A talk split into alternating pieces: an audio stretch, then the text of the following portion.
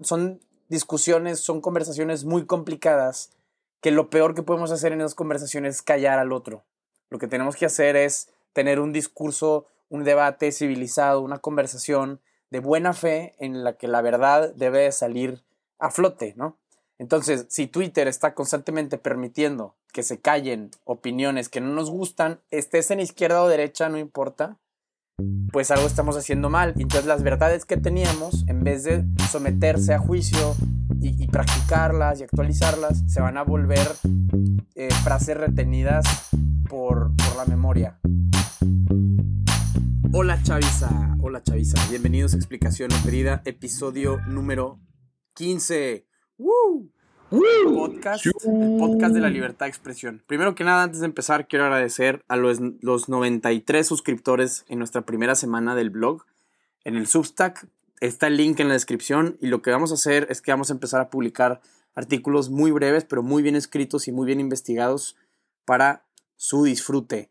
Gracias por escucharnos a la familia Castellanos Barrón desde Monterrey, Nuevo León, que nos escuchan todos los miembros de esa familia. Ya me dijeron que, que está, están pegados listos para el, cada miércoles escuchar el nuevo episodio. Gracias a Michelle Montoya, porque es nuestra fan número uno y siempre está poniendo cosas en Twitter para que nos escuchemos. Gracias a la abuelita de Chema, la señora Rosa, que nos escucha desde la Ciudad de México, ¿sí o no? Simón, Simón. Simón. Simón. Pues nada, ya. Digo, los agradecimientos siguen y siguen y siguen. Mucha gente nos, nos escribe y, y, nos escucha. Pues gracias a todos por todo el apoyo en estos primeros 15 episodios. ¿Cómo están, Germán, Chema? Hola. Yo estoy muy bien, muy emocionado. me estoy mareando en mi ladrillo porque el otro día alguien me reconoció en la UP de eh, eres el de explicación o pedida, ¿no? Y me sentí famoso por unos momentos. Así que, pues muchas gracias por eso, Chavisa. Yo, yo estoy contento porque soy el más humilde del equipo de explicación o pedida. Claro. Soy el único que no pierde piso, ¿no? Y, y nada, cansado de ser feliz y humilde, ¿no? el más humilde de todos. Sí, así es. Sí. Bueno, pues el tema de hoy, todo, todo está en boca de. Perdón, ¿cómo es? Lo que está en boca de todos. Bueno, Germán, ¿qué ibas a decir? Perdón. No, pues te, iba, te iba a decir. Lo que está en boca de todos es el tema de Elon y de Twitter, Elon Musk.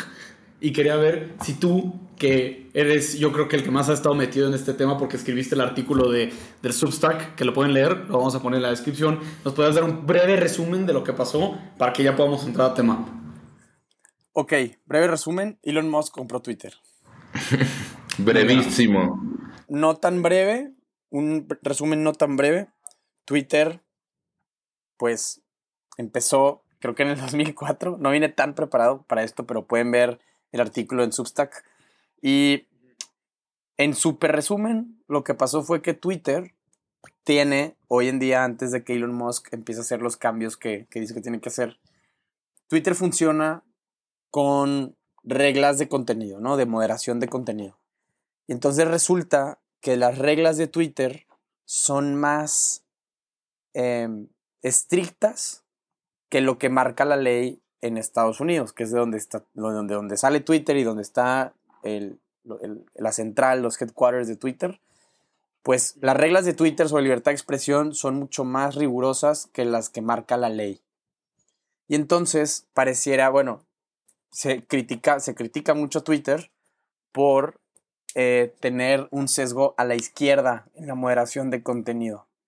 Pero luego, digo, estuve, me puse a investigar y encontré un paper, un, artículo sobre cómo eh, el algoritmo de Twitter amplifica tweets de políticos de derecha en países como Reino Unido, Estados Unidos, Francia, Canadá, entre otros países. Entonces hay un debate complicado sobre Twitter y cómo funciona Twitter y que si es ahora el, lugar en donde suceden las conversaciones sociales y entonces cómo se debería moderar y tal. Entonces Elon Musk primero compró el 9% de las acciones para tener un lugar en el Consejo de Administración. Y parece que los primeros intentos de trabajo en equipo con ellos no, no salieron como él esperaba y entonces propuso la compra total, ¿no? Sacar a Twitter del mercado público y se vuelve una empresa privada. Y entonces, pues eso se le llama un bear hug, porque es cuando eh, el inversionista hace una oferta muy por encima del valor de cada acción y entonces por ley el consejo de administración de Twitter tiene que ver por eh, el beneficio de los accionistas. es tipo lo que querían hacer en Succession, ¿no? Exactamente, como en Succession, como la serie de Succession es lo que pasa con la empresa de, los, de los Roy, ¿no? Que se llama, a ver, ¿cómo se llama Germán? La empresa. No me acuerdo, la verdad. Se llama... Ah. Bueno, no es importante. El chiste es no que... No es tan importante. El chiste es que el Elon Musk hizo la oferta, no le, no, le pusieron, no le pudieron decir que no, y se confirmó la compra de Twitter. Entonces todo el mundo estaba en Twitter, estaban en Twitter hablando de eso, por lo que se significa para eh, las conversaciones políticas, culturales en esa red social que es súper utilizada, ¿no? Y bueno, pues no sé, ustedes, yo traigo algunos apuntes eh, que preparé para comentar esto y que juntos la chaviza y nosotros pensemos sobre lo que está pasando, si es importante o no, las implicaciones. ¿Y ustedes qué piensan, Germán, Chema? Los escucho. Pues primero que nada, eh, Creo que para Waystar, Waystar Royco hubiera sido, ¿no? En Succession, este, bueno, ¿no? Este, claro. Que pongan ese ejemplo en la serie, ¿no? Después. Pero... Que pongan eh, a Logan, ¿no? Que pongan a Logan Roy ahí a, a intentar impedir que Elon Musk y la ultraderecha tome las redes sociales. Pero eh, creo que... A ver, pensemos en por qué Elon Musk está haciendo esto. Y luego también pensar en por qué la gente está reaccionando de la manera que está reaccionando, ya sea negativa o positiva. Ya sea, sea, yo creo que hay que tenerle miedo a la gente que está súper, eh, o sea, como súper contenta de que Elon Musk haya hecho esto, y la gente que está súper enojada, ¿no? La gente que está súper enojada es la misma que decía, sí, silencien a Donald Trump porque incita a la violencia, ¿no? Y, son los mismos, que, y, pero no, no, no apelan al, a la libertad de expresión porque dicen, no, Twitter es una compañía privada y se reserva el derecho de admisión y de las políticas que ocurren, entonces podemos vetar a, al presidente de los Estados Unidos del... No sé si era presidente, ¿no? Todavía era presidente de los Estados Unidos. Todavía era presidente, sí. Podemos vetar al presidente de los Estados Unidos de nuestra plataforma para que dejara de tuitear cosas que incitaban, que, que mucha gente pensaba y puede ser plausible, ¿no? O sea, puede ser verdad que Donald Trump sí incitaba a la violencia de algunas personas a que, a que hicieran cosas. Es opinable. Es opinable, ¿no? Eh, yo creo que en un poco sí, pero eh, ese no es el tema, ¿no? El tema es que la gente de, de, la izquierda tal vez podía decir que era muy bueno que censuraran a Donald Trump en Twitter. Pero es la misma gente que ahorita dice que si Elon Musk es dueño de Twitter, eh, la democracia está en peligro, ¿no? Porque Twitter es el lugar donde se, discute, donde se discuten temas eh, pues del vulgo. Pues el espacio público. Ajá, es el espacio público, pero donde también se habla mucho de política y de cultura, ¿no? O sea, hasta hace poco lo hemos mencionado muchas veces en este podcast, en nuestro país o sea, hubo un, problema con Loret de Mola, que es uno de los periodistas más importantes de este país, y el presidente de la República, Andrés Manuel López Obrador, lo que hizo que la gente se juntara en Twitter y generara el space más grande de la historia de la plataforma. Ajá, sí. Y, y, es ver cómo la discusión, o una parte de la discusión del, de lo público se da en Twitter. Entonces mucha gente está, pues, enojada porque dicen que Elon Musk eh, promueve eh, discursos eh, de odio, ¿no? Eh, en especial creo que también ah, leí un tweet, ¿no? Que decía que la comunidad trans no estaba muy contenta con esta compra de Elon Musk, pero también porque, o sea, veamos en realidad quiénes son los dueños de los medios, ¿no? de, al menos en Estados Unidos, y lo, se relaciona mucho con Succession, ¿no? En Succession, esta serie donde una familia es dueña de todos los periódicos y plataformas de noticias que, que van como con la derecha y que incluso en una parte de la serie querían comprar a la, familia Pierce su parte de, lo de la izquierda, de los eh, periódicos de izquierda. Pero veamos quién, quiénes son los dueños de los periódicos. O sea, ¿por qué Jeff Bezos, el segundo hombre más rico del mundo después de nuestro cuate Elon Musk, quiso comprar el Washington Post? ¿no? Por qué eh, la familia, ya me acuerdo bien en quién está inspirada Succession, creo que en la familia... En- Este- Sí, en los que son dueños de Fox News. Se me va el nombre, pero sí. sí. Bueno, o sea, que también son dueños de una cadena de, de noticias. No Sí. sé si de Fox News en realidad. Sí, sí, sí. Ahorita lo voy a buscar bien. Pero, eh, ¿por qué a la gente rica le interesa tener estas plataformas de medios? Pues para controlar la, nar- la narrativa. La narrativa un poco, ¿no? Sí. Entonces yo no sé qué opinan ustedes. Eh, Voy a reservar después otro comentario, pero yo no creo que sea tan malo teniendo a igual a un güey como Mark Zuckerberg, dueño de Meta, controlando todas las plataformas digitales, que le entre un güey como Elon Musk a Twitter y también teniendo a otros multimillonarios dueños Pero, de ver, plataformas perdón, de yo medios. te- tengo un punto, porque es una pregunta medio rara de que, oye, pero es que ¿por qué a los ricos les interesa comprar medios de comunicación? Realmente solo los ricos pueden comprar medios de comunicación. O sea, es una pregunta medio mal planteada, porque Pues justo. Pues solo los ricos pueden comprar cosas, Eugenio, ¿no? O sea, en general. O sea, ¿quién, ¿quién va a ser dueño de un periódico? ¿no? O sea, ¿quién va a ser dueño de una red social que de las más utilizadas en todo el mundo? Solo los ricos están en esa conversación, no hay opción, ¿no? Bueno, a mí- mira, el- mi- mi- yo tengo el tema que pues antes Twitter era una empresa pública. Pública en el sentido de que pues todo el mundo podía comprar acciones de Twitter, ¿no? Y pues este... Y había un consejo de administración. Había un consejo de administración y todo ese tema era una empresa pública.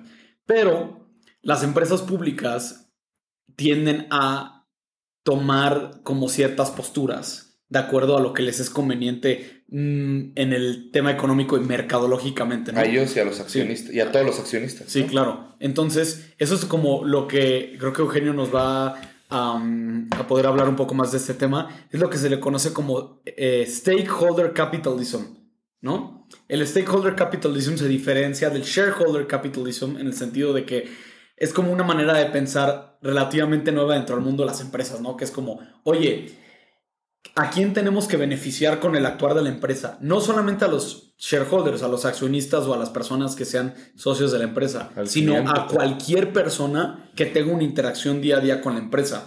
Entonces, por ejemplo, Disney, ¿no? Que es de lo que estábamos hablando hace unas semanas.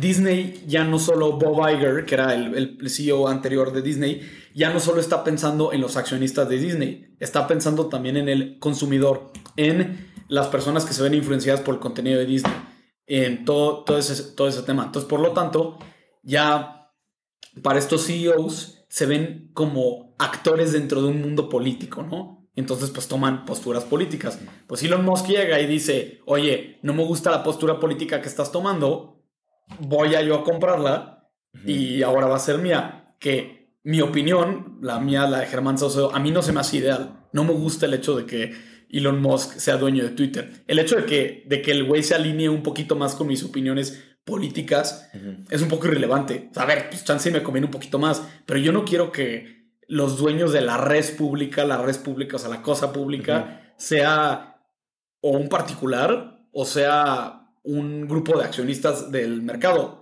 Yo quiero que el Estado maneje el espacio público. A la Sí. madre. y eso, con lo que... Eso es todavía más peligroso, Sí, güey. es algo Eso es todavía es- más algo peligroso. con lo que Uke y Chava están, van a estar muy en desacuerdo. Pero. Peligroso, Eso- peligroso. Eso es una opinión mía. La única cosa es que, a ver, yo no me siento cómodo con que el espacio público lo tenga un individuo. El hecho de que Elon Musk se alinee un poco más con mi postura, pues. Eh, X. Pero tampoco estoy tan contento, No güey. quiero que el Estado se haga Sí. cargo de la cosa pública. A ver, vas. A ver, cosa pública, habla. Es que justo lo que dice Elon Musk es que las reglas de Twitter van a ser coherentes y van a estar limitadas a lo que marca la ley en Estados Unidos.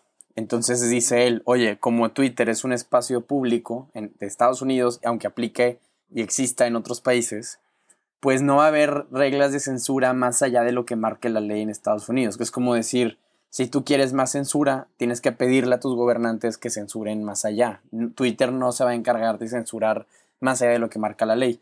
Sí, pero estás, estás confiando en la benevolencia de ese güey. ¿Estás de acuerdo? De Porque si el día de mañana se levanta Elon Musk y dice, oigan, ¿qué creen? Hoy me desperté con ganas de bloquear a... Porque si, si, es, su, si es su empresa, hoy me desperté con ganas de bloquear a arroba... Eh, Andrés Manuel López Obrador. Arroba Andrés Manuel López Obrador o arroba Eugenio Garza en Twitter. Pues lo va a hacer, güey. Güey, Por- neta que bloqueen a ese güey ya. O sea, el segundo que dijiste, neta sí, ya. híjole. Párenlo. es nefasto. neta, Es un peligro para la vida. Peligroso. Sí. Es un peligroso. Pero es más peligroso, yo creo, Germán, aún, que, o sea, a ti se te está olvidando, y no quiero entrar en esta discusión. Otra vez. Pero se te olvida que el Estado son personas también, Sí, ¿no? Tienes razón. O sea, el Estado no es un ente bueno, benevolente que nos va a cuidar y nos va a proteger a todo. El Estado nomás debería ser el árbitro en decir no te pases de lanza, carnal, y promover que hay un Estado de Derecho, ¿no? Pero yo creo que sí es peligroso que un individuo controle una cosa como Twitter, sí puede ser peligroso, ¿no? Porque estamos confiando en su benevolencia también. Así como si estuvieras Sí. confiando en la benevolencia de un mandatario político único Claro. rey, ¿no? Por eso los consejos de las empresas y la colegialidad, yo creo que en las empresas es lo mejor. Ahora, la colegialidad no estaba funcionando muy bien para Twitter, ¿no? No. Y, un, y, y en esta cosa de medios, pues tenemos un monstruo como Meta, que también tiene un rey nada más, ¿no? Sí. Y por eso han pasado los escándalos que han pasado. Chance un güey como Elon Musk, con lo innovador que es, con el poder capital que tiene, ¿no?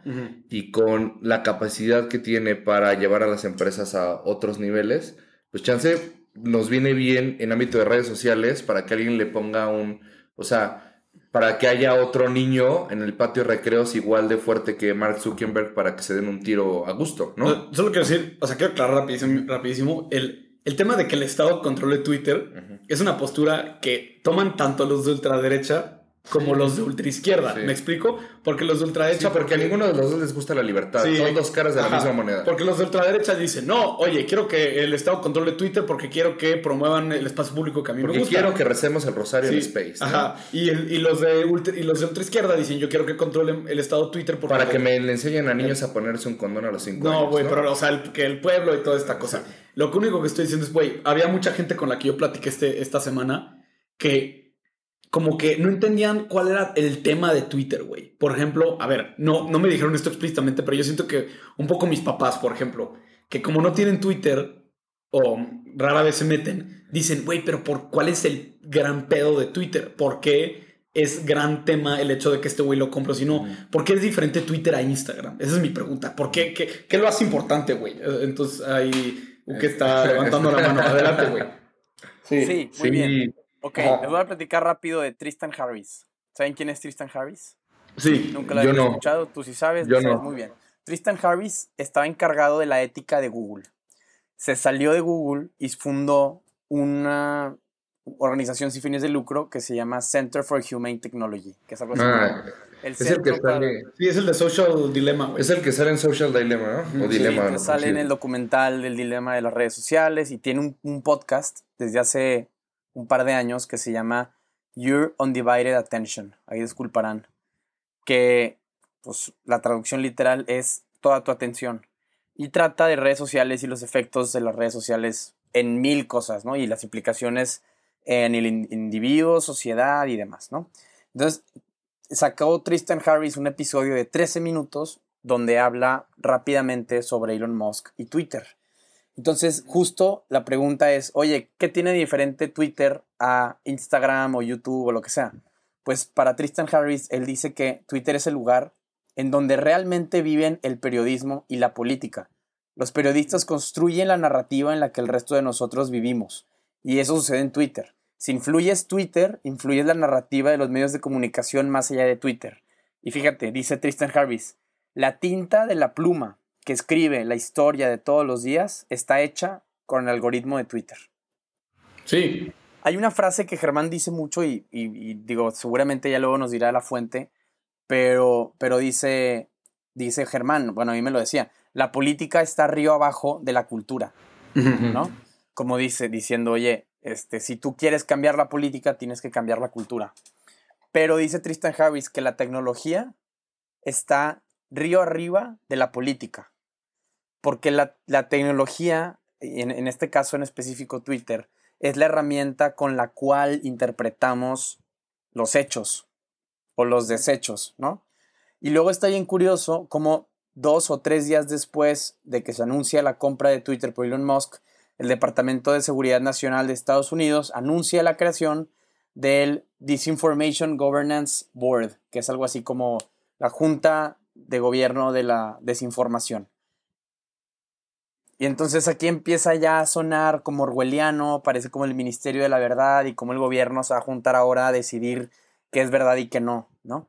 No sé qué ustedes qué opinen de eso, pero es demasiada coincidencia. Pues a mí me queda muy mal el Estado, entonces pues obviamente no me va a gustar, ¿no? Y creo que el Estado, igual como yo lo he dicho, o sea, no, el Estado no es un ente aparte metafísico que vive y que está viéndonos, o sea, son personas con intereses, con posturas políticas, con cierta cultura, con religión propia, ¿no? Cada uno son individuos, ¿no? Sí. Individuos que en la mayoría de los países están, eh, en los países, no sé si en la mayoría de los países, pero en los países occidentales son elegidos este, por voto popular, ¿no? Ajá. En el que se les pide que resguarden cosas como, pues, eh, la mayoría, ¿no? O sea, que haya propiedad privada o que haya un Estado de Derecho, ¿no? Que haya un Estado de Derecho. Y entonces, si el Estado se pone a decir qué es verdad y qué no, hay verdades que no le convienen al Estado que se sepa, ¿no? O sea, hoy, en hoy le pregunté a mis papás en el carro, oigan, eh, ¿cuál ha sido la, el escándalo o la mentira más grande o que hayan querido que es lo más duro que ha habido en México para ustedes, ¿no? Y mi papá me decía, cuando se cayó el sistema en las elecciones en la que Salinas de Gortari salió electo presidente, eh, cuando mataron a los, a los normalistas de Ayotzinapa, cuando, o sea, ahorita la, la casa gris del hijo de López Obrador, eh, cuando el gobernador Javier Duarte se robó millones de pesos y se dieron cuenta que le estaba inyectando algo de calina con niñas con cáncer, o sea, el Estado también hace cosas malas, ¿no? Porque son individuos que hacen cosas malas y si les damos el poder para decir qué es verdad y qué no, solo a ellos, ¿no? O a ellos o a su escrutinio, hay verdades que no le convienen al Estado, ¿no? Claro. Y las van a tapar, ¿no? Como las han tapado sin su Ministerio de la Verdad. Y en Estados Unidos también han pasado cosas como las de ahorita, ¿no? O sea, ahorita estaba viendo en Twitter igual que era el aniversario de los mártires de Chicago, que eran unos anarquistas sindicales de este, cuando se cambió las leyes de trabajo, ¿no? Y esas verdades tampoco le convienen al Estado, ¿no? Entonces, estamos a merced del Estado y el Estado también quiere ser, ese es el problema, el Estado quiere ser jugador y árbitro, y así está muy difícil, ¿no? O sea, es como jugar contra el Real Madrid, es muy difícil, porque, porque es árbitro y jugador, ¿no? De, Claro. de las cosas, ¿no? Sí, no, pero justo lo que ahorita decía Eugenio, como que es muy importante como especificar que Twitter no es cualquier otra cosa, ¿no? Ha, ha llegado a ser como un espacio importante, ya no, yo creo que ya sobrepasa como, por ejemplo, Instagram o Facebook, un espacio privado en el que es como, oye, güey, pues este, pues el- es de- la empresa es dueña y ya él lo tiene. Twitter ha demostrado ser el lugar en donde el mundo se está moviendo. Hay política internacional que se hace en Twitter. La cultura justo se mueve en Twitter.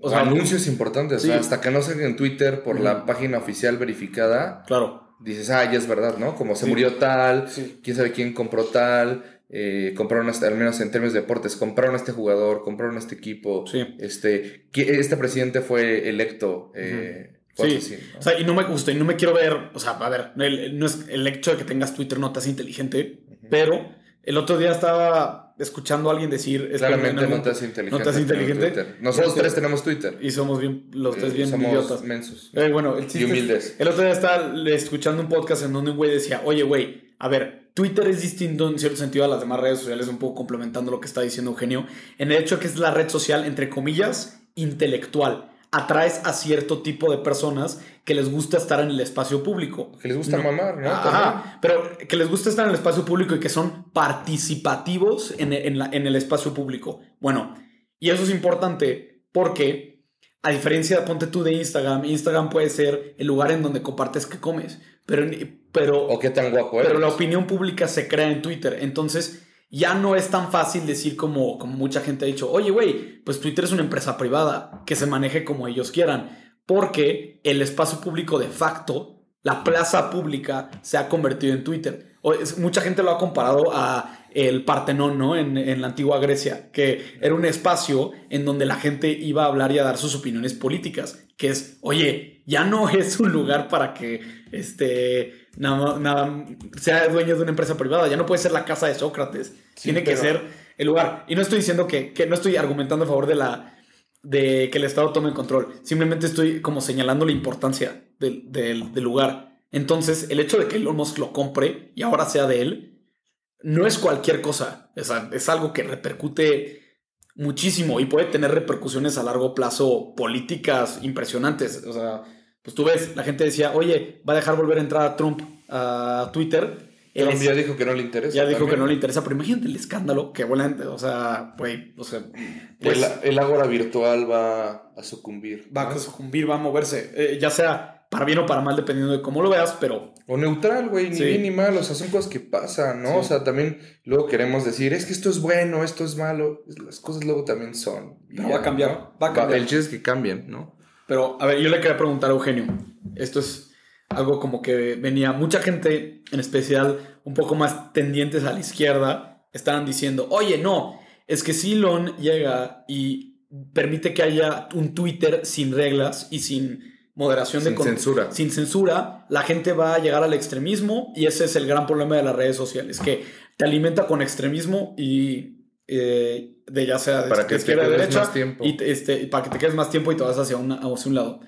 Por lo que yo he visto de Social Network, la verdad a mí se me hace que el gran tema de las redes sociales no es el tema de que te lleven al extremismo, es el tema de que son adictivas y te dañan la vida. Sí, ya, pero ahora son las dos, ¿no? Entonces, pero eh, por eso, mi, mi, pregunta es a ti ya, ya, Eugenio, ¿estamos exagerando en el peligro que existe del extremismo al que se puede llegar en las redes sociales? ¿O la neta sí es un tema del cual nos debemos de preocupar? ¿O es una exageración? Entonces, no sé si, Eugenio... Bueno, lo que nos dicen los datos, que luego les podemos pasar el link a la chaviza, es que la gente que más tuitea y la gente que más viralidad y más engagement y más minutos de ojos, por así decirlo, generan con sus tweets en Twitter, son cuentas que están en los extremos de derecha y de izquierda, que son muy, eh, ¿cómo se dice?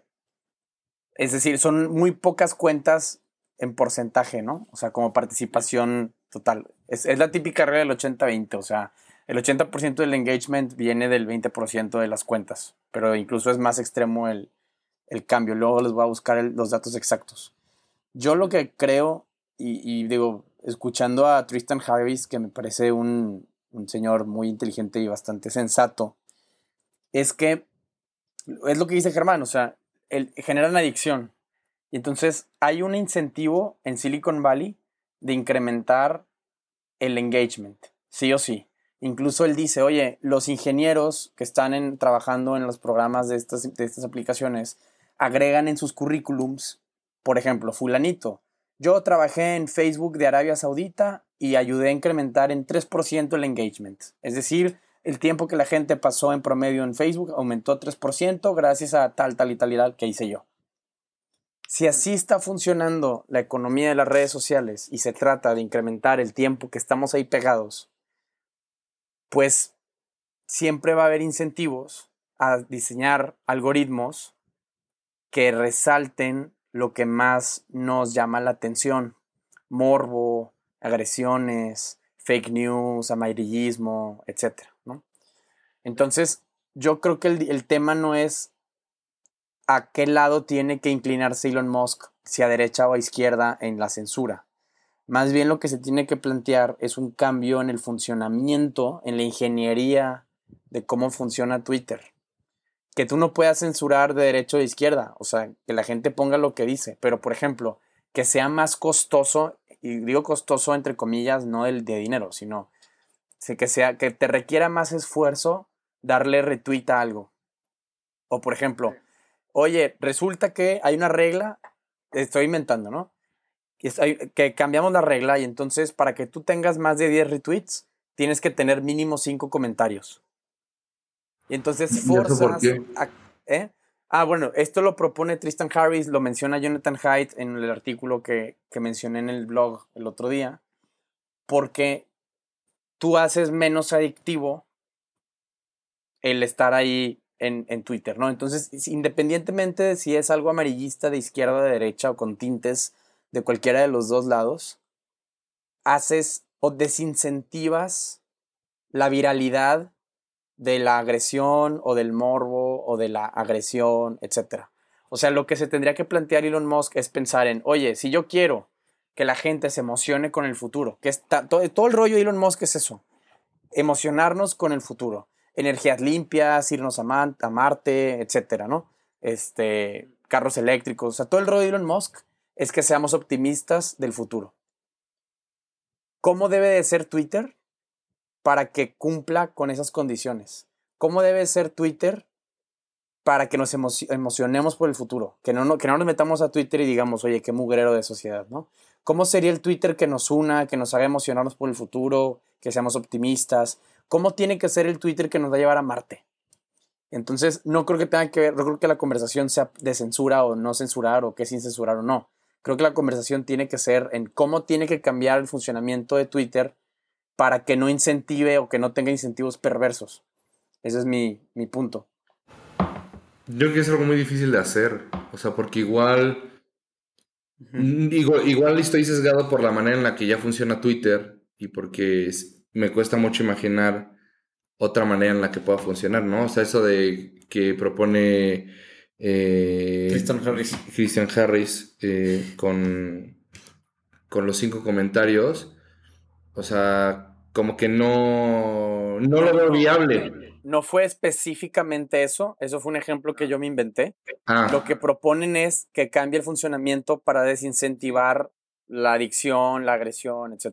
Pues sí. es muy fácil hablar también, decir Sí, como, sí. hay que cambiarle esto, hay Sí, que cambiarle esto. hay que hacerlo más amigable y más, ¿no? Pero al final creo que también se nos olvida que la gente es gente, ¿no? Sí. Que las personas personas y que al final es sí hay al- claramente algo del algoritmo que incentiva el morbo, pero ¿por qué incentiva el morbo? Porque a la gente le gusta el morbo, ¿no? Sí, y en parte, ¿por qué Twitter es tan exitoso? Ajá. Porque es como es. Ajá. Sí, o sea, no, no- no es porque es eh, nice social network. O sea, no, no, no, es porque es el, el hoyo oscuro en el que nos gusta luego meternos y ver cosas, ¿no? O sea, a mí una política que me gustó que hicieron en Twitter antes de que la comprara Elon Ajá. Fue que no te deja retuitear un artículo sin que lo hayas leído, ¿no? O sin que lo hayas abierto al menos. ¿no? O sea, no te deja retuitear por retuitear eso. Oye, Eso es- quieras, quieras o no, eso, son, eso, son, eso es a lo que me refiero. O sea, desincentiva el retweet. Porque pon tú, de, de 100 personas que vieron ese anuncio y les valió, o más bien, de 10 personas que vieron ese anuncio, tal vez a 7 les valió y 7 dijeron, no, sí, déjame lo leo. Perdón, 7 y 3, X. El caso es que Sí.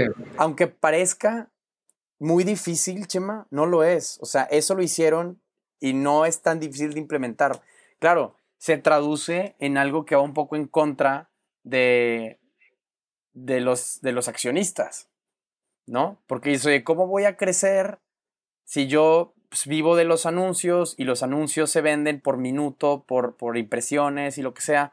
Y si yo implemento cosas que van a desincentivar el morbo, el amarillismo, la agresión, etcétera, voy a vender menos, pues ¿cómo lo voy a hacer? Pero esa conversación cambia totalmente cuando el dueño es un güey. ¿Sí me explico? Sí. Pero es que, ay, no, no, como que a mí se me hace raro. A ver, yo hablo de experiencia personal y puede que yo esté mal, ¿no? O sea, puede que el, que el raro sea yo, ¿no? Pero Humildad de Germán Saucedo. puede que el raro sea yo. Pero yo reconozco que soy de tendencia de derecha, ¿no? Eh, lo reconozco. Neta. Sí, No aunque usted no lo crea. No y mames. al mismo tiempo reconozco que tengo una cierta adicción chiquita a TikTok y a Twitter, güey. Mi pedo con la adicción a TikTok no es porque esté consumiendo contenido de The Daily Wire o. Porque o- viendo o porque- videos de Ben Shapiro. Ajá, de Ben Shapiro así, o de, Ben o sea, Shapiro, o Ben de gente de izquierda. Mi adicción a TikTok es por ver videos de perros, güey. Y por ver videos de gente que cocina. Hay un güey, no, no. espera, hay un güey que hace mantequilla de sabores, güey. Ese Ah, no, ese es, también lo he visto. esa es mi adicción. Mi adicción es ver al güey que hace mantequilla y todas esas cosas. Entonces, la idea de que, oye, vamos a mejorar la vida de las personas haciendo que Twitter y las redes sociales sean menos polémicas. Es que eso es como la parte del argumento de este Tristan Harris que nunca como que me convence tanto porque es como, güey, mis hermanas también se la viven en redes sociales, mis primos, todo el mundo. No están todo el día en conversaciones políticas, güey. Están viendo, güey, es que ponte tú. Atontándose. Atontándose. Entonces, el problema no, no es tanto para mí. A ver, o sea, chance y alguien va a estar lo podemos discutir, lo podemos discutir. Lo podemos discutir. No es eso, güey. No es la polarización política. Es más bien que, pues, el algoritmo te lleva a, ser adicto, pero de puras estupideces, güey. Que es muy entretenido. Sí. Pero a mí también, o sea, por ejemplo, los, los TikToks de que sale música de Vivaldi y Guardiola hablando y dice cuando le das like dos días después de su foto para que para que vea que tú le diste like y sale así como manager, ¿no? O cuando le mandas un ¿Qué onda? ¿Cómo estás? A las 11:11. 11:11 para que, para que crea que es una señal del universo. Pero creo que también, aunque nos estamos atontando, justo la parte de atontamiento, ¿no? Es la parte en la que se meten mensajes subliminales políticos. O sea, al final todo es político, ¿no? Solo te metes a uno de esos videos y chance jiji, jaja, no sé qué, te atontas, ves uno de esos videos, pero luego ves, subes, un, subes otro video y ves un video, no sé, de a favor de la derecha o a favor de la izquierda, dependiendo del algoritmo como te vea, ¿no? Y ese es el punto, ¿no? O sea, ahorita lo que dijo Eugenio anterior de que puede cambiar, es una posibilidad que pueda cambiar y puedas hacer eso cuando es de un güey y solo un güey y no tienes que ver por el beneficio de los accionistas de la empresa y que eso puede ayudar a que cambie.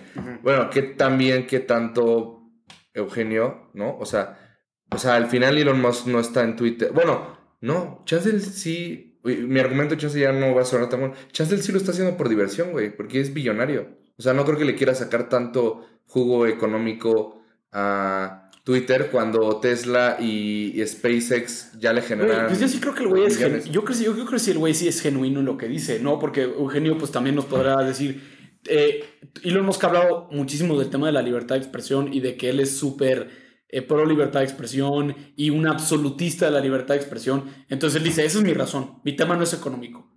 Hay mucha gente que dice, güey, no te creo nada. Pero es que ya, es billonario, güey. Pero yo creo que es genuino, güey. Yo creo que sus intenciones son buenas. Yo no sé qué, sí, o sea, Igual creo que, que, eso va a hacer que, igual, que un solo güey sea dueño del, como tú dijiste, del ágora, ¿no? Del, del, lugar donde se toman las discusiones. No sé qué tan bueno sea. Pero al mismo tiempo, igual, o sea, nada es blanco y negro, ¿no? Sí. Este, hay claroscuros y chance lo que dice Eugenio es verdad y puede ser bueno para que eso desincentive la polarización, la desinformación, la adicción, la venta de anuncios, eh, al menos en una plataforma que es como Twitter, que en términos económicos y de uso está abajo de Meta y de TikTok, que son los grandes, ahorita los grandes gigantes de las redes sociales. Pero aún así, pues es es preocupante, pero no diría preocupante a lo malo. Preocupante porque es incertidumbre, ¿no? Y al final, pues no sabemos qué va a pasar. Pero claro que puede, que puede ayudar a eliminar esas cosas de las redes sociales, puede ser. Que lo pueda hacer peor, que Elon Musk sea dueño de Twitter, también puede ser. Pero creo, a mí yo lo que veía de bueno es que un güey tan innovador, que, que tenga tantas, o sea, eh, casos de éxito como Tesla, como PayPal, como eh, SpaceX, que tome Twitter y que pueda hacer algo chingón con ella. Sí. Pero Eugenio parece que, le vale, ¿no? No, ¿cómo crees, José María? Claro que no me vale lo que estás diciendo. Mira, a mí me gustaría, teniendo aquí frente a mí, frente a mi pantalla, a un abogado y a un filósofo, a mí me gustaría que cerráramos este episodio, estos 15, 20 minutos que nos quedan para pensar juntos y que la chaviza se lleve algo, ¿no? O sea, que la gente que nos escucha se lleve algo, eh, pensar en la libertad de expresión, porque es como este concepto que ahí flota y se menciona y no sé qué, y con esto de Twitter y, y de Elon Musk se ha mencionado muchísimo y se ha pensado en la libertad de expresión, pues igual y recordar un poquito qué es la libertad de expresión, para qué sirve y en nuestra vida diaria dónde está, ¿no? Y, cómo deberíamos de pensar sobre ella. Eh, no sé ustedes qué piensen. Pues, o sea, creo que en general nosotros no tenemos problemas de libertad de expresión. O sea, creo que podemos decir lo que pensamos. Por lo general. Por lo general. Otra cosa es que a ti te dé miedo que te cancelen o algo así, ¿no? O sea, eso ya es personal. Pero de que puedes decir lo que quieras, lo puedes decir. O sea, estaba viendo igual en Twitter un, un, comediante gringo enfrente de Biden que decía, yo acá puedo criticar al presidente de los Estados Unidos y no va a pasar nada, ¿no? Pero, o sea, creo que la libertad de expresión también está esa paradoja, ¿no? Hasta dónde podemos decir lo que pensamos sin que eso le pueda hacer daño a los demás. El problema es quién decide qué está bien y qué está mal decir, ¿no? Yo creo que esa paradoja, ¿no? O sea, hay que ser tolerantes, pero luego si eres muy tolerante permites que haya ciertos discursos, no, no esta no es mi opinión, ¿no? Pues es la paradoja en realidad, ¿no? de que permites que haya ciertos discursos de odio, ¿no? Como este, el nacionalsocialismo o ciertas cosas que, que no están bien. De hecho, y puedes hacer, o sea, ese es el problema de la libertad de expresión, que abres la puerta a que todos, o sea, que todas las ideas estén abiertas. El problema es luego quién limita eso, ¿no? De hecho, hay un pictoline que lo explica. un pictoline de Karl Popper. Sí, que y yo nos hemos burlado mucho de este pictoline, que es como la, el dibujito que, este, híjole, que sale Karl Popper, ¿no? Y Karl Popper en, la, en el libro de... Eh, ay, ¿cómo se llamó el libro? Este hemos hablado del libro antes aquí en Explicación No Pedida. Ah, La Sociedad Abierta y sus enemigos. Él dice que hay ciertas personas que son enemigos de la sociedad abierta. La sociedad abierta es definiendo como este Estado liberal en el que se permite la libertad de expresión, que no siempre se ha dado por hecho, entonces que hay que pelear en contra de estas personas que son los enemigos de la sociedad abierta, incluyendo las personas intolerantes. Entonces, siempre él crea, no, él no crea más bien como que le da un nombre a esta idea que es como intolerancia a la intolerancia, ¿no? Este que si alguien es intolerante, no lo podemos tolerar, porque este, está en contra de la sociedad. Está en contra de, la sociedad abierta y en contra de todo esto. Yo creo que es una estupidez. pues es una paradoja. Eh, ajá, eh, es una paradoja. Ah, que, así, eso decía el Pictoline, ¿no? La paradoja de la tolerancia, ¿no? este, una... Es que se llama el concepto de Popper. Ah, ok. Bueno, este, el chiste es que, híjole, a mí me parece que tenemos hay que distinguir, ¿no? Como dicen los abogados, hay que distinguir entre dos cosas, que es como la libertad de, expresión coaptada por el Estado y la libertad de expresión que es coaptada de manera cultural y social, ¿no? Este, que, oye, yo, yo no puedo, yo puedo decir lo que yo quiera, ¿no? Con tal de que el Estado no me venga y me calle. Sí. Tiene libertad de expresión. Y hay alguien que dice, y hay gente que dice, oye, yo no puedo decir lo que yo quiera, porque si yo digo lo que yo quiera, yo digo mi opinión de que los perros son un estorbo y todos los tienen que matar. Es un ejemplo, no. no es real. No es real. Este, entonces mis, mis hermanas me van a matar. O los furros me van a venir a matar. Ajá. los furros. Furros. Furros. Furros por life. Yo puedo decir, los furros son los enfermos. Este, ay, me van a venir a matar los furros. Güey, ok. El Estado no te está. Espérate, explica qué es un furro. Hay gente que un furro es una persona. un furro es una persona que se viste. Mira, van a venir los furros a funarnos. ah, que se viste. Furros contra chavismo. Mira, los furros son los enfermos mentales que se visten en. De botargas. En, de botargas y que lo hacen por motivos sexuales. Me vale que ustedes digan que no hay, hay motivos no sexuales. Bueno, el chiste es que si tú dices algo así en la comunidad de furros, pues es normal que te van a a mentar la madre y te van a sacar de la comunidad. Entonces la gente dice, oye, ahí no están cooptando tu libertad de expresión. Eso es un tema social, ¿no? Muy bien. El problema es cuando esa cooptación social se hace demasiado fuerte, entonces, ¿qué tan diferente es de la del Estado? De la del Estado. O sea, que pierdas tu trabajo por dar tus opiniones. Eso, es, eso es como el gran tema de, eso es como el gran tema de, de Twitter. La gente dice, oye, pues a ti qué te importa si a Donald Trump lo sacaron de Twitter, porque al fin y al cabo Twitter es una empresa privada, pueden hacer lo que quieran. No lo están cooptando su libertad de expresión el Estado, sino una empresa privada.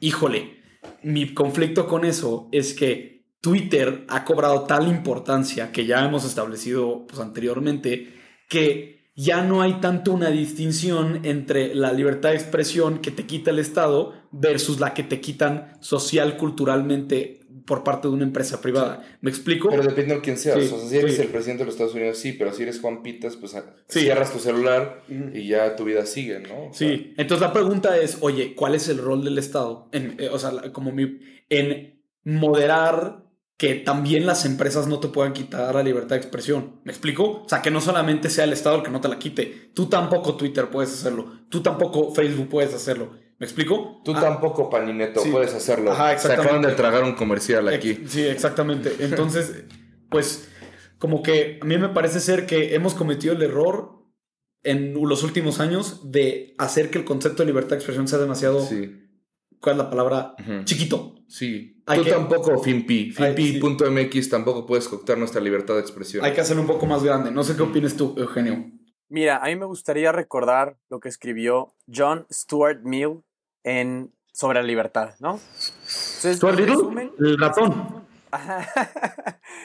Exacto. Este. John el- Stuart Mill, un grande, un grande. John, John Stuart Little. No, John Stuart Mill, pues dice, oye, ¿sabes qué?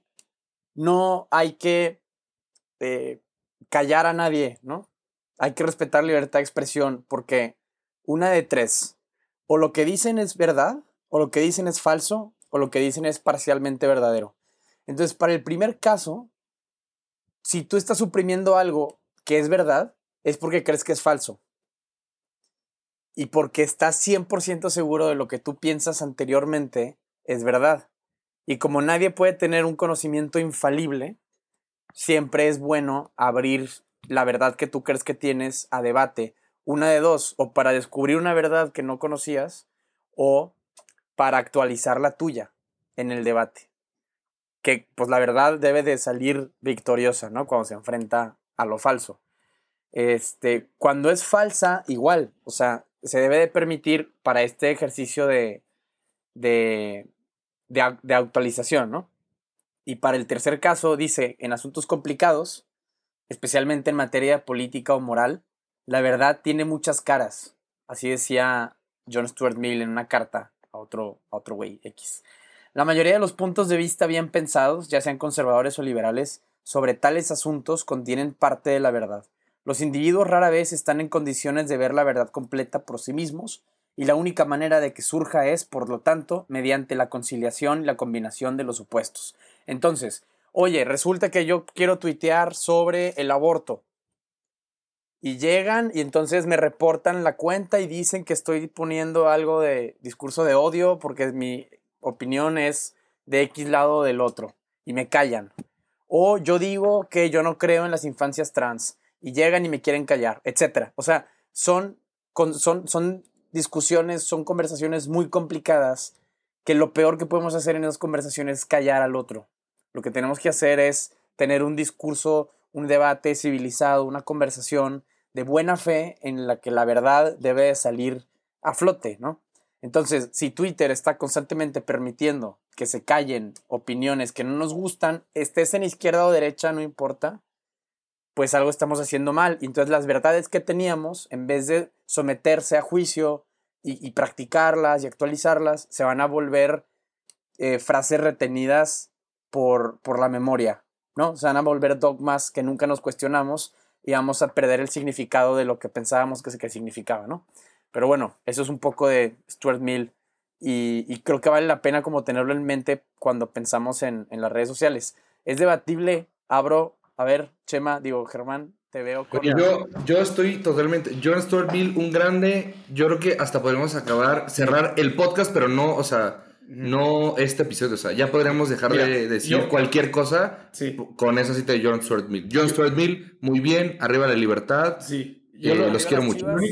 Y arriba las chivas. Lo único que- Arriba la cadeneta. lo único que quería agregar a, a este, no, a- no tanto a eso, es por lo menos si algo ayudamos a la chaviza y a la gente entender un poco que este tema de la comprada de Twitter no es un tema X. X. es un tema muy importante y es algo que trasciende. Entonces, la idea que muchos idiotas, perdón si tú eres uno de ellos, Perdón este, si eres un idiota. pero tú eres un idiota, pues dijeron mucho en Twitter, justo, jajaja, qué coincidencia, que, ah, Elon Musk compró Twitter por 44 mil millones de dólares cuando pudo haber alimentado eh, este, a no sé cuánta gente A con ese dinero. África, Híjole, ¿no? Primeramente, porque eso deviene de un súper mal entendimiento de cómo funciona el dinero y de cómo funciona Sí, no, están en, empresarial. no están en billetes de ajolote, hermano. No, es cash, no es cash, No es dinero líquido, estúpido. Y bueno, y esa es la primera. Pero segunda es, güey, no son cacahuates, es un tema importante, no fue un capricho. Podrás creer. Bueno, sí. fue un capricho de Elon Musk. Bueno, podrás Sí de creer que la compra no fue correcta, pero no puedes creer que, oye, es un tema que vale, ¿no? Para nada, no es un tema que vale, no es un tema Ujú. eh, X. ¿Me explico? Entonces, eso es lo único que quería decir. Para la gente que lee las noticias, ve lo de Twitter, porque yo conozco y dice, güey, eso X, eso a mí qué, a mí no me va a afectar. No, no, no. Por supuesto que te va a afectar. Va a tener repercusiones en tu vida, aunque no quieras o no te hayas dado cuenta todavía. Claro. John Stuart Mill, muy bien, arriba la cadeneta. Pues, Yo cerraría con esa frase. pues Chavisa, pues les queremos dar las gracias, por escucharnos. Oye, Este- una última cosa, perdón, se me olvidó. Eh, el libro padrísimo de este episodio. ¿Cuál es? Dale. Sí, 1984 de Orwell. Todo el mundo habla de eso, todo el mundo cree que ya se lo sabe. Es bueno, si ya lo leíste, hay que releerlo y si no lo has leído, mejor léelo lo más pronto posible. Está muy bueno y es un clásico para pensar en todos estos temas del control del gobierno, la libertad de expresión, etcétera. Pues muy bien. Padrísimo. Padrísimo. Pues muchas gracias por escucharnos, Chavisa. Compartan el podcast, síganos en nuestras redes sociales. Y hablando de Twitter, Ajá. en esta vez solo vamos a dar los Twitters. Sí. Nada de Instagram. Sí. Para ser fieles a Elon, Ajá. a Tesla y a SpaceX. Sí, ¿no? exacto. Entonces, este. Eugenio, ¿dónde te- ¿cómo te podemos encontrar en Twitter? Yo estoy en Twitter como arroba Eugenio Garza. Yo estoy en Twitter como arroba germán-saucedo. Y yo estoy en Twitter como arroba josperalta-bajo. Y nuestra cuenta oficial de Twitter es. Ex no pedida. Arroba ex no pedida. Y pues nada, ojalá eh, nos den muchos retweets. Sí, compartan el episodio. Chaviza, estamos creciendo. La Chaviza se está haciendo más grande. Estoy súper contento. Estoy así que me muero de la felicidad. Neta, qué padre que el proyecto está funcionando. Ya luego les vamos a dar las gracias ya bien, bien, bien. Pero muchas gracias por escucharnos. Compártanos. Por favor. Pues nada, Chavisa, sean libres y felices. Y nada, hasta el próximo episodio. Nos vemos. Bye.